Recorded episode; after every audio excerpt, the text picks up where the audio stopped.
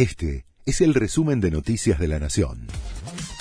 La Nación presenta los títulos de la tarde del miércoles 30 de marzo de 2022. La pobreza bajó a 37,3% a fines del año pasado, pero se mantiene aún por encima de 2019.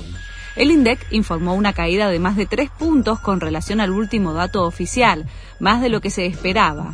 La indigencia se redujo y vuelve a un dígito, desde 8,2%, por la mejora del empleo, sobre todo del informal.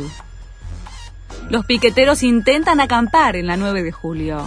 En medio de un fuerte operativo policial, llegaron al centro porteño donde pretenden permanecer hasta el viernes al mediodía frente al Ministerio de Desarrollo Social.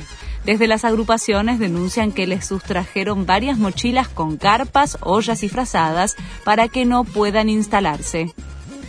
La AFIP embargó a Gabriel Batistuta por una deuda de casi 4 millones de pesos. Es por incumplimiento en el pago del impuesto de bienes personales. El juez además ordenó la inhibición general de bienes del goleador de la selección argentina. Bruce Willis se retira de la actuación por problemas de salud.